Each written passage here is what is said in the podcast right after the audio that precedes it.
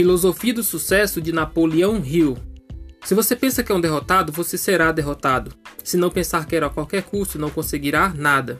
Mesmo que você queira vencer, mas pensa que não irá conseguir, a vitória não sorrirá para você. Se você fizer as coisas pela metade, você será um fracassado. Nós descobrimos que nesse mundo o sucesso começa pela intenção da gente, tudo se determina pelo nosso espírito. Se você pensa que é um malogrado, você se torna como tal. Se almeja atingir uma posição mais elevada, deve, antes de obter a vitória, dotar-se da convicção de que conseguirá infalivelmente. A luta pela vida nem sempre é vantajosa aos fortes nem aos espertos. Mais cedo ou mais tarde, quem cativa a vitória é aquele que crê plenamente: eu conseguirei.